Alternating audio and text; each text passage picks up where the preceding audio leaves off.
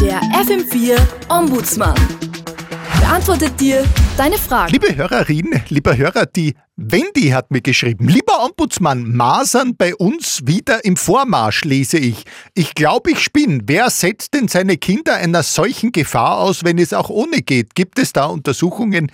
Kopfschüttel.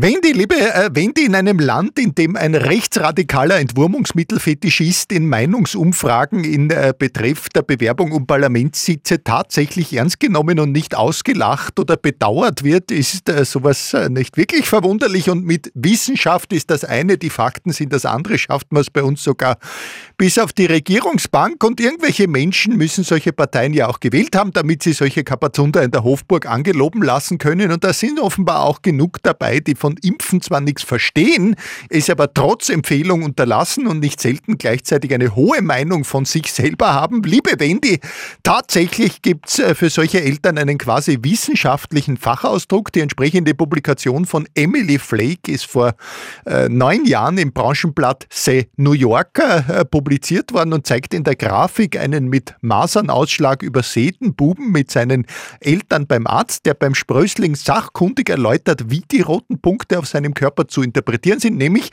If you connect the measles, it spells out my parents are idiots. Servus! Der FM4 Ombudsmann. Und alles ist wieder gut.